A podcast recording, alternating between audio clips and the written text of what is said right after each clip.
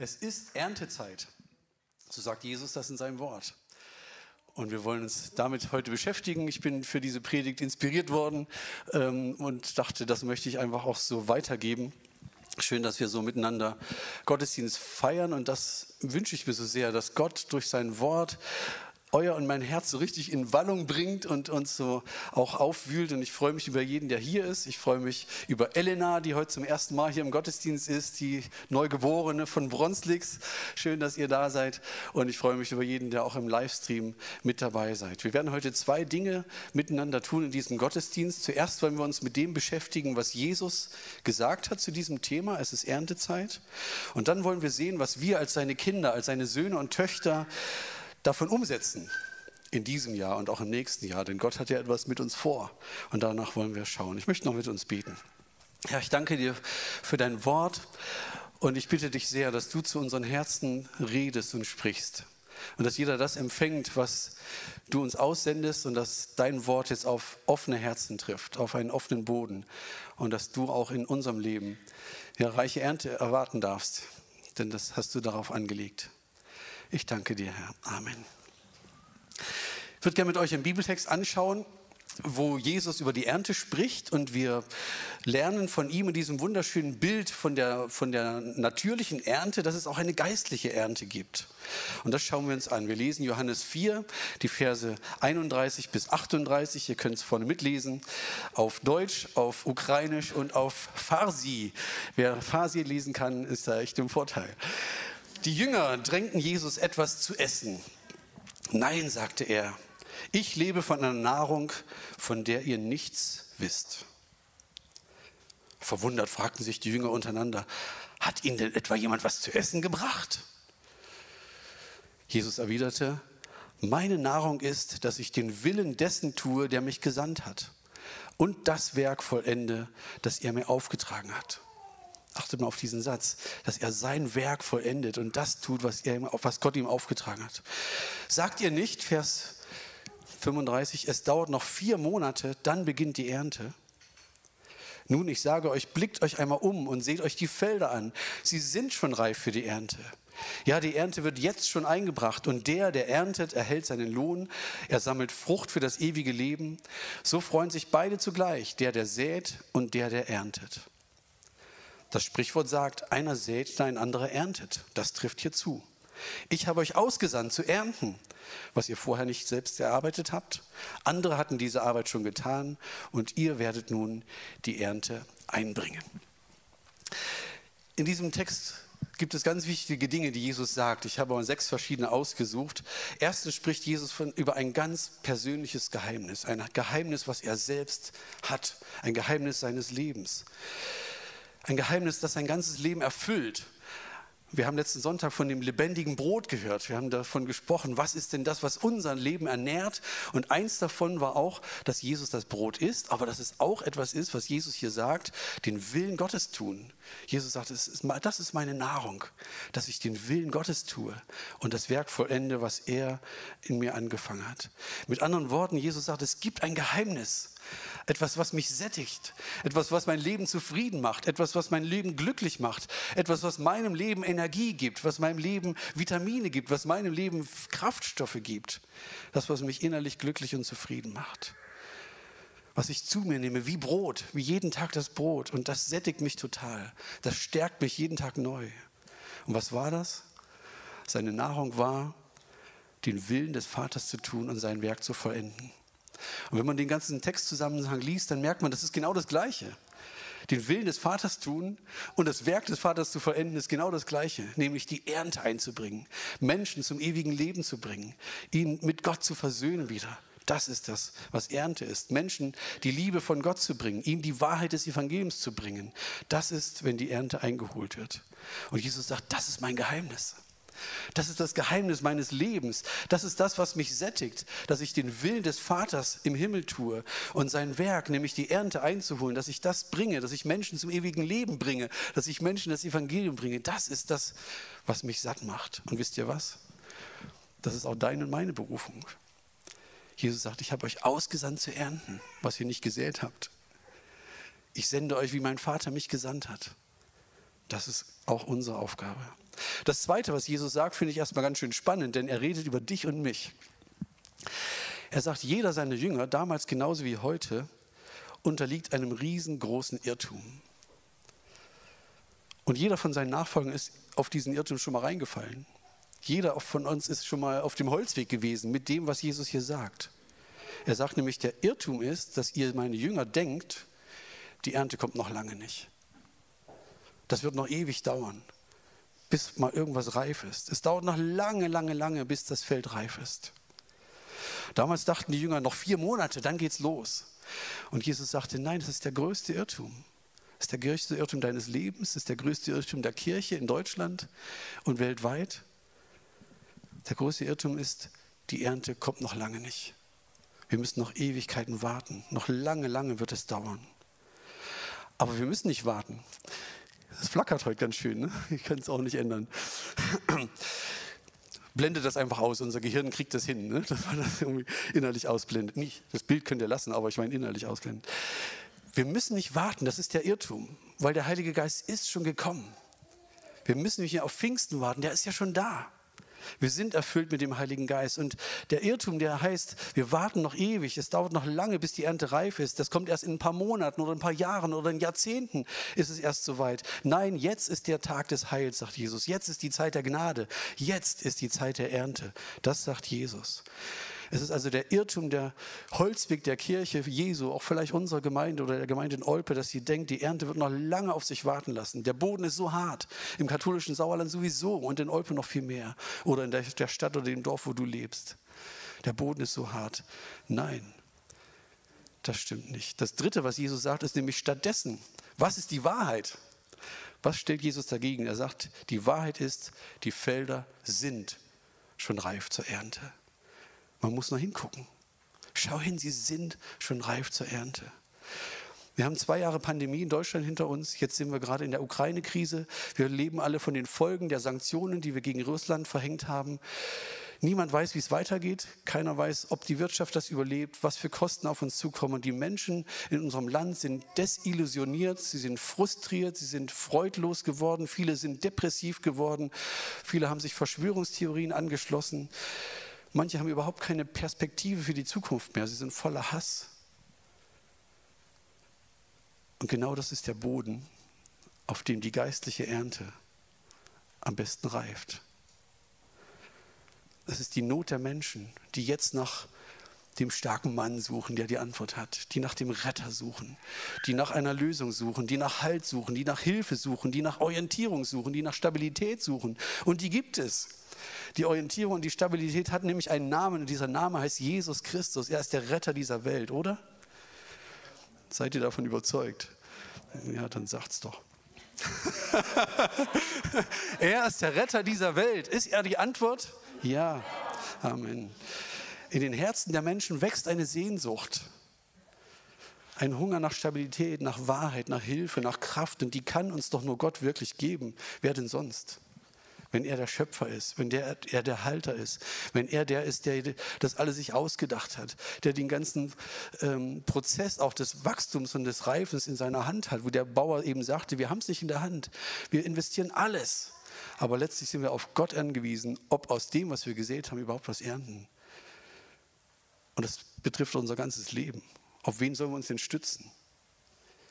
Unsere Regierung braucht Hilfe von Gott und deswegen predigen wir ja jeden Sonntag und sagen, du brauchst eine Antwort, du brauchst Hilfe, du brauchst Stabilität, du brauchst Gott, du brauchst eine Antwort. Und das brauchst du in deiner Arbeitsstelle, das brauchst du in deiner Familie, das brauchst du mit deinen Kindern. Du brauchst Gott in deiner Schule, weil er hat alle Macht im Himmel und auf Erden. Und er ist die Antwort, er ist die Stabilität. Wir sind schon ziemlich hilflose Wesen bei all den Dingen, die uns so ähm, umgeben und wo wir einfach nicht weiter wissen. Aber er ist der Retter in Zeiten der Not. Amen. Ja, ist es so. Jesus sagt, die Ernte ist reif. Die Felder sind reif zur Ernte. Und zwar jetzt. Ihr lieben Jünger, ihr müsst nur hingucken. Seht ihr es denn nicht? Ihr müsst euch verabschieden von dieser Lüge, dass die Ernte irgendwann kommt. Sondern sie ist jetzt da. Jetzt sind die Felder reif zur Ernte. Jetzt ist Erntezeit. Und heute sagt Jesus zu dir und zu mir, wenn du meine Stimme hörst, dann verstock dein Herz nicht, sondern lass es rein. Wenn Jesus sagt, die Ernte ist reif, dann verstockt dein Herz nicht und sagt, kann, kann gar nicht sein. Wenn ihr seine Stimme hört, verschließt euer Herz nicht. Das vierte, was Gott sagt, was Jesus sagt, das finde ich auch sehr toll. Jeder, der bei dieser Ernte mitmacht, jeder, der in diese Ernte einsteigt, der wird ganz vieles erleben. Und zwar drei verschiedene Dinge, die er hier verspricht. Das erste sagt, jeder wird belohnt werden. Jeder wird Lohn bekommen. Wer belohnt uns denn in dieser, in dieser, in dieser Ernte? Das ist Gott selber, der Vater. Er schenkt uns Lohn. Niemand geringer als er. Dein Segen, deine Familie wird Segen bekommen. Du wirst in deinem Leben etwas erleben. Gott ist mit dir. Gott ist auf deiner Seite. Er ist doch da, der dich belohnen will. Er wird dich beschenken. Spätestens dann, wenn Jesus wiederkommt, spätestens in der Ewigkeit. Aber jeder, der an der Ernte mitarbeitet, wird belohnt werden, sagt Jesus hier in seinem Wort. Das Zweite,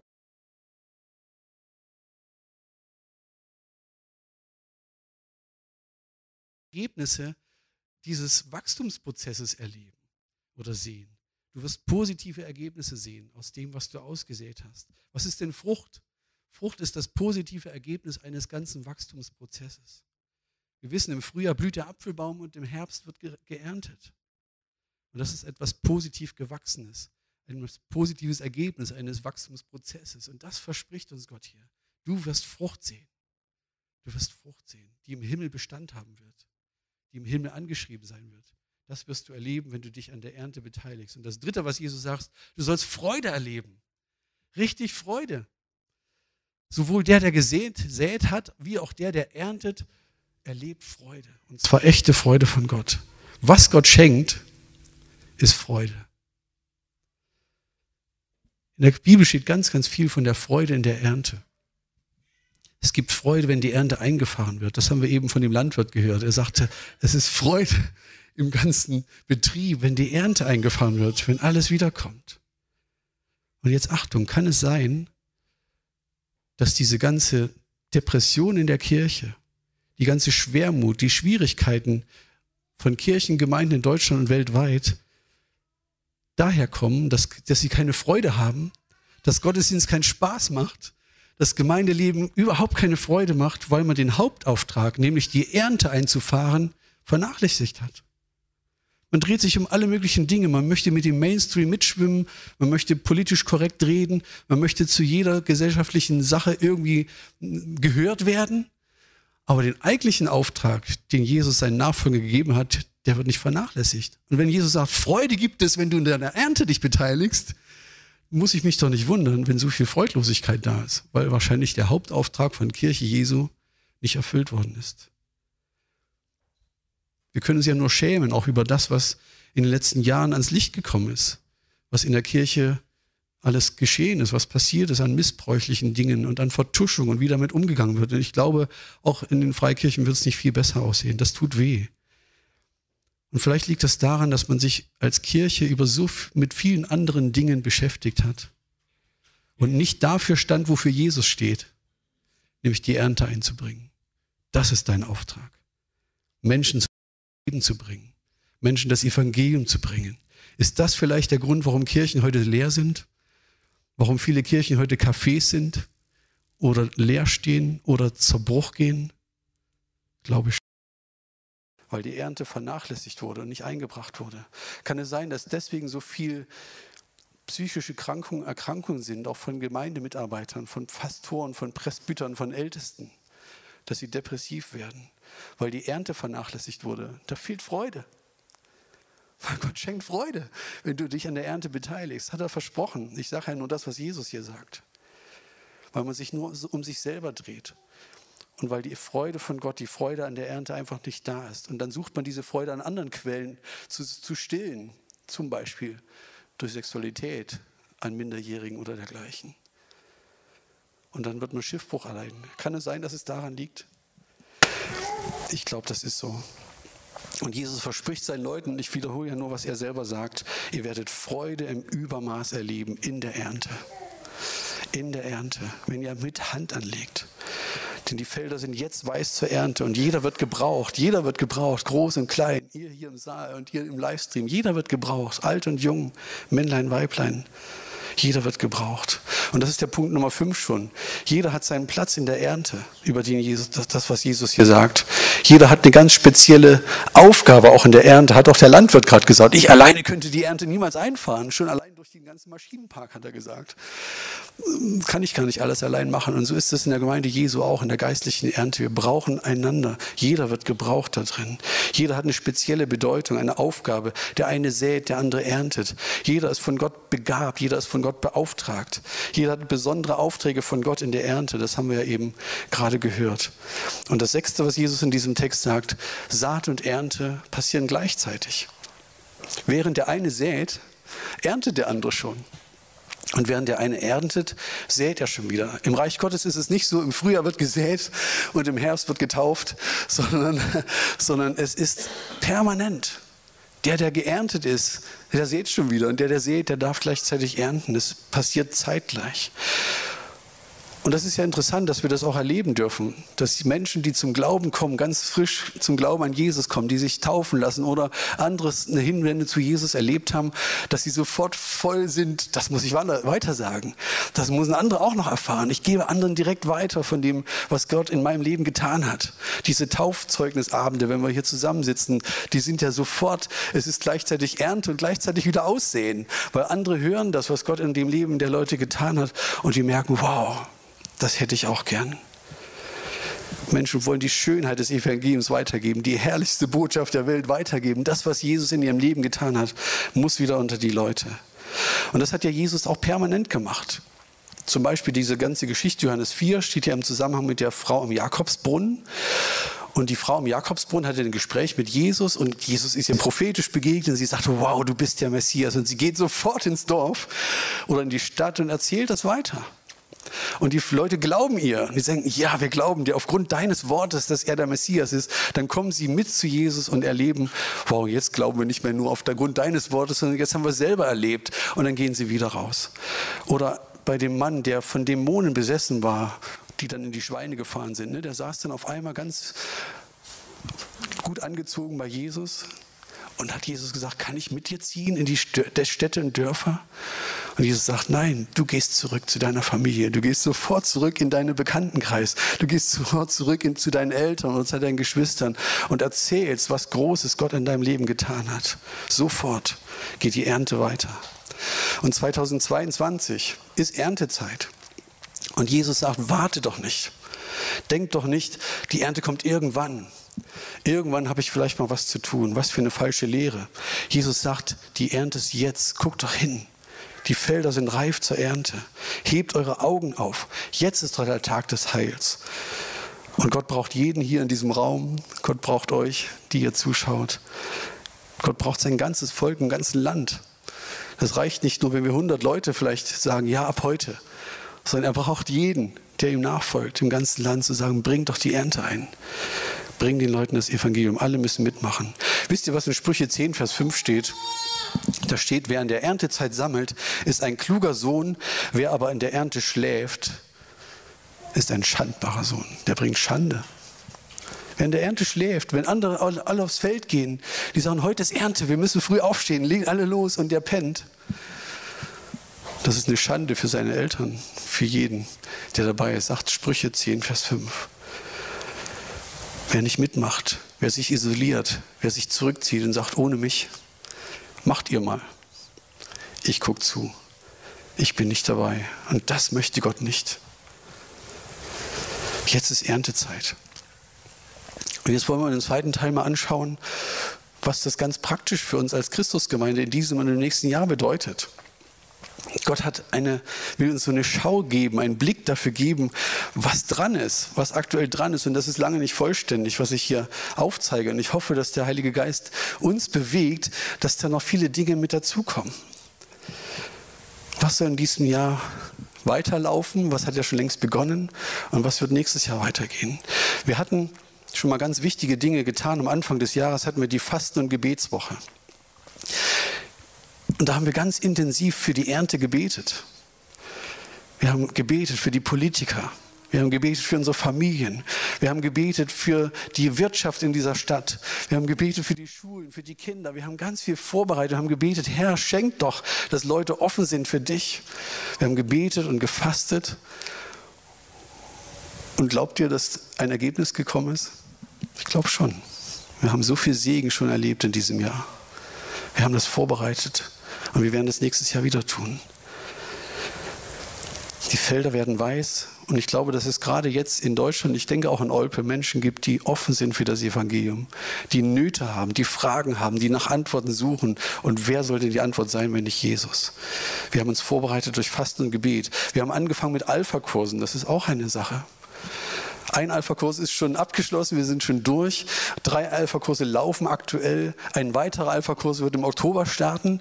Das sind Möglichkeiten, wo Leute ihr Wohnzimmer öffnen oder den, beim Nachbarn das Wohnzimmer sind und einfach eine Möglichkeit, eine, einen, einen Raum bieten, dass Leute dazukommen können. Und was sollen sie machen? Jesus kennenlernen.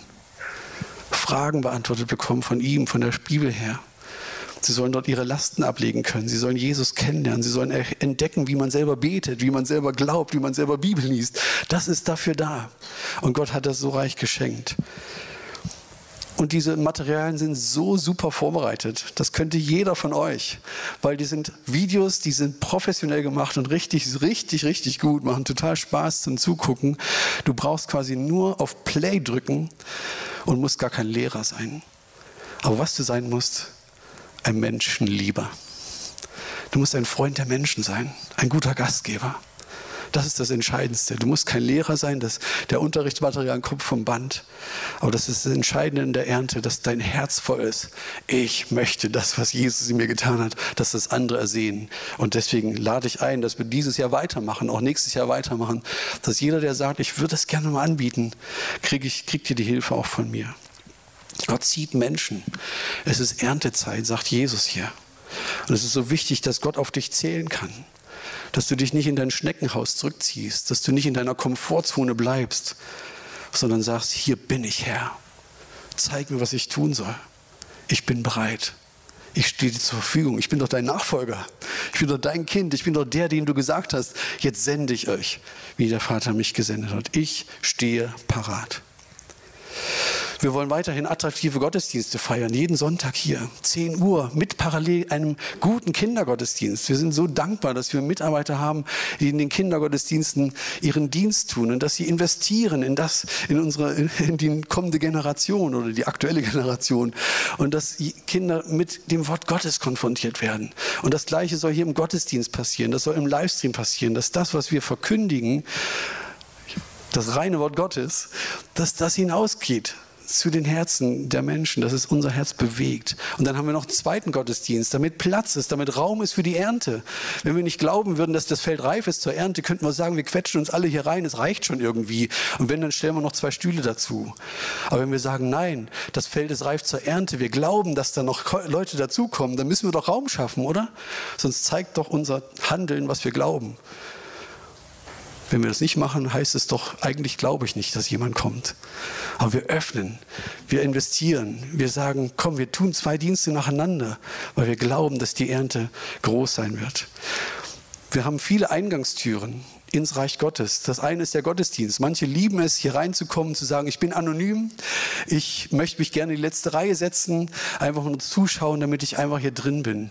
Und es gibt andere, viel persönlichere Eingangstüren ins Reich Gottes. Das sind unsere Hauskreise, das sind unsere Zellgruppen, wo Leute ihre Häuser öffnen und sagen, kommt doch rein, meine Nachbarn, meine Freunde, ihr könnt hier reinkommen. Und es gibt Leute in Hauskreisen oder Zellgruppen, die gar nicht in der Gemeinde hier sind, die im Gottesdienst noch nicht auftauchen, aber die irgendwann, wenn sie Jesus schmecken, sagen, sagen, muss es doch noch mehr solche Verrückten geben.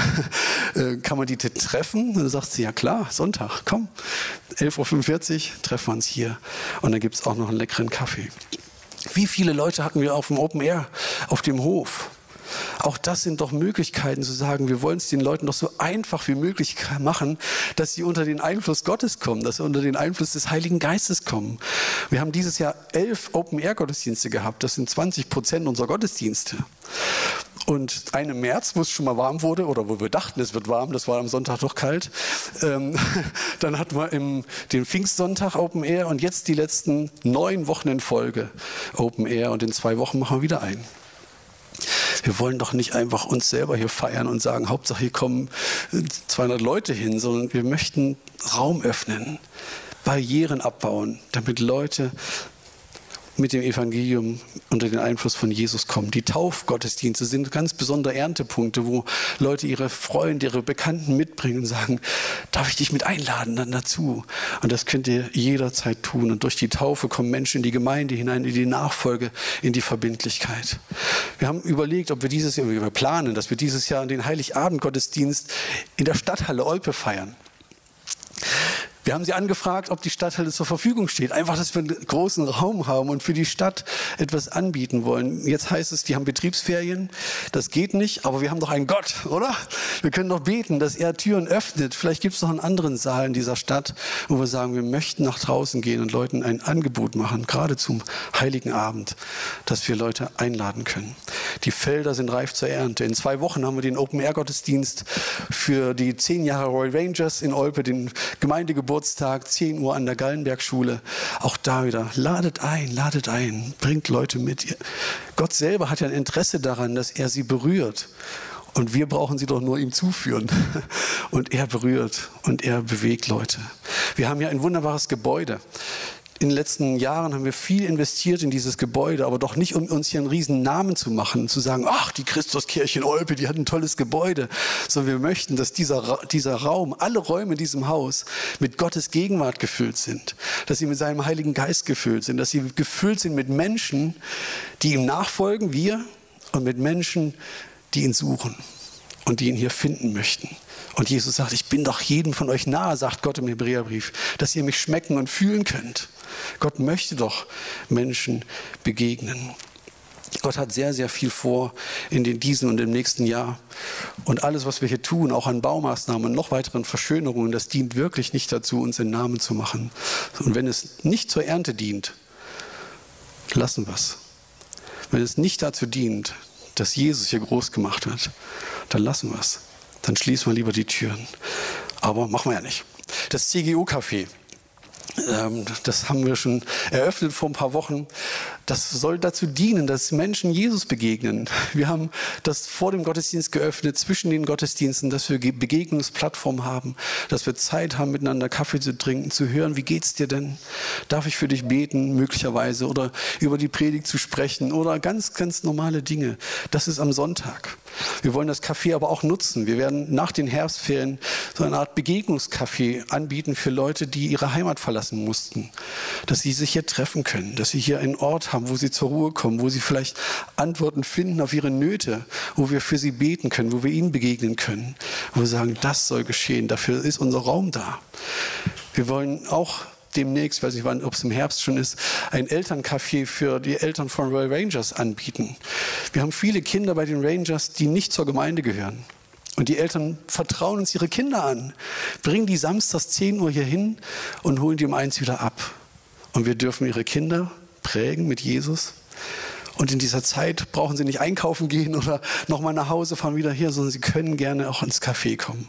Und dann sind wir da und möchten mit ihnen reden, mit ihnen begegnen, ihnen fragen, wie es ihnen geht, welche Fragen sie haben, ihnen begegnen. Es geht doch nicht um uns, sondern es geht auch um sie. Und wenn ich sage, wir sind gerade in schweren Zeiten, dann betrifft das ja jeden. Und jeder hat Fragen und Nöte und vielleicht kommen wir darüber ins Gespräch. Wir wollen im nächsten Jahr auch wieder eine Fasten- und Gebetswoche machen, im Januar oder Februar, ich weiß noch nicht ganz genau und auch wieder das Jahr vorbereiten, dass wir wieder fasten und beten für Menschen. Wir möchten, dass jeder Bereich der Gesellschaft, die Familien, die Medien, die Unterhaltungsbranche, die Politik, die Wirtschaft nicht von allem Möglichen durchdrungen ist, sondern von dem Evangelium durchdrungen wird, dass die Liebe Gottes da reinkommt, in die Familien, in die Schulen. Und wir wollen uns mit dem Philipperbrief auseinandersetzen, der beinhaltet unkaputtbare Freude. das ist das Thema im, im Philipperbrief und das wollen wir in der Fasten- und Gebetswoche angehen und auch in der Predigtreihe, dann wahrscheinlich wird ja zwei Monate gehen, die Reihe, ähm, sodass wir einfach uns damit beschäftigen, aber auch, dass wir wieder geistliche Verantwortung übernehmen für unsere Familien, für unsere Freunde, für unsere Stadt. Das soll wieder werden. Und ich hoffe, dass der Geist Gottes in uns mehrere, noch mehr Ideen jetzt anrührt und sagt, ja, ich möchte mit, mich beteiligen in dieser Erntearbeit.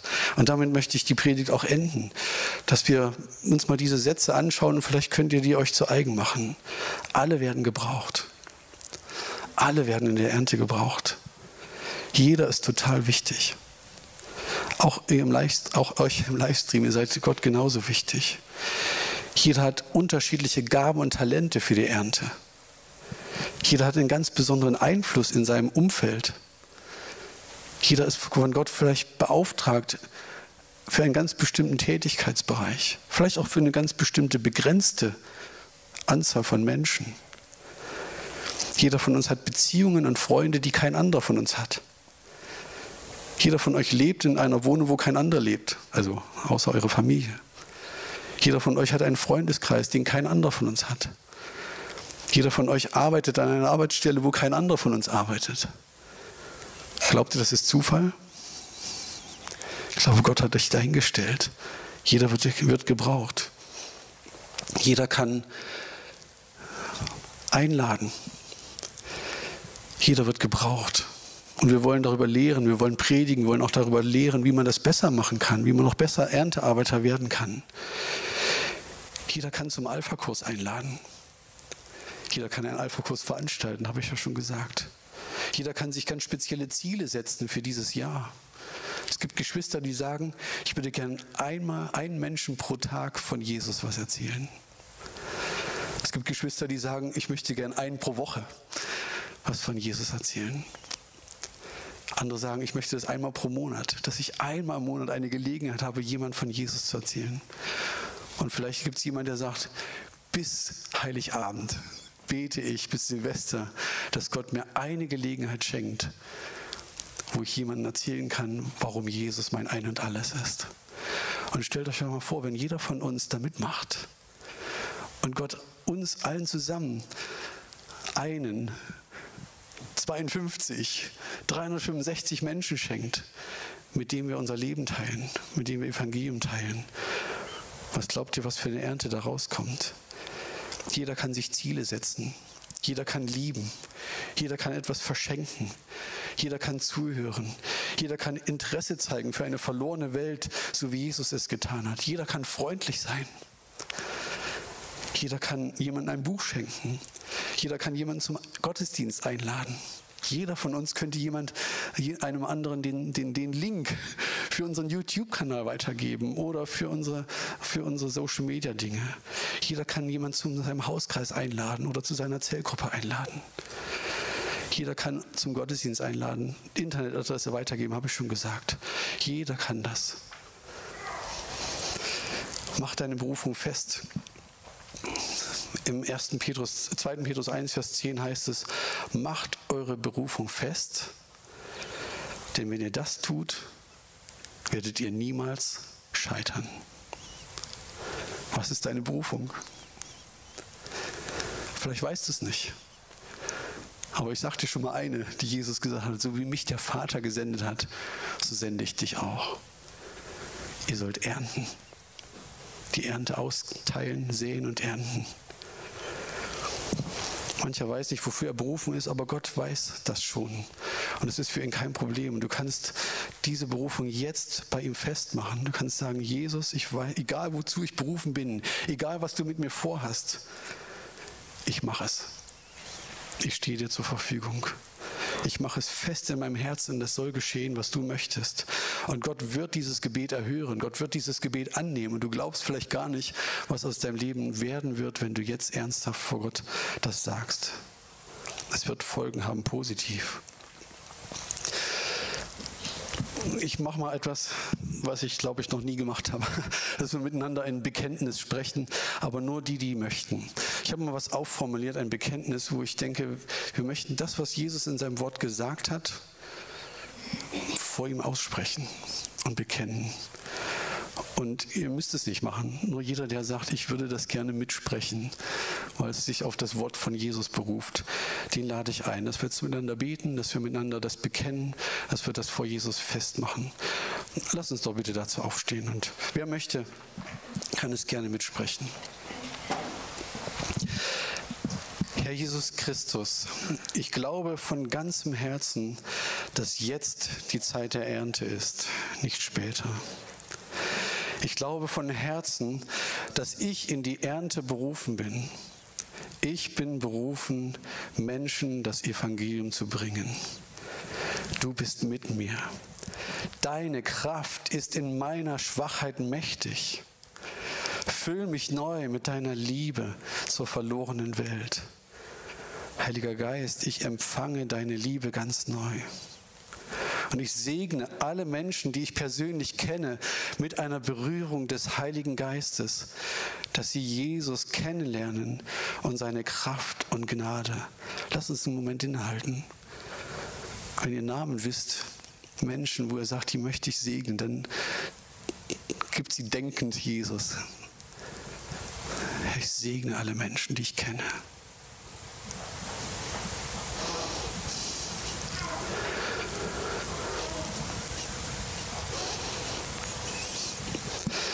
Machen weiter. Heiliger Geist, komm, bitte fülle mich mit deiner Kraft.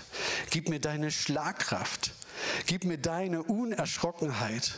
Gib mir deine Kühnheit und den Glauben, den Jesus hatte für eine verlorene Welt. Ich möchte gerne mit uns beten. Herr Jesus, deine Kraft ist in unserer Schwachheit mächtig. Deine Liebe füllt unser Herz aus. Und ich bitte dich, dass du alles, was du uns einzeln an, an Gaben gegeben hat, an Geschenken, an Talenten, dass es freigesetzt wird, dass es zur Blüte kommt, dass es eingesetzt wird auch für deine Ernte.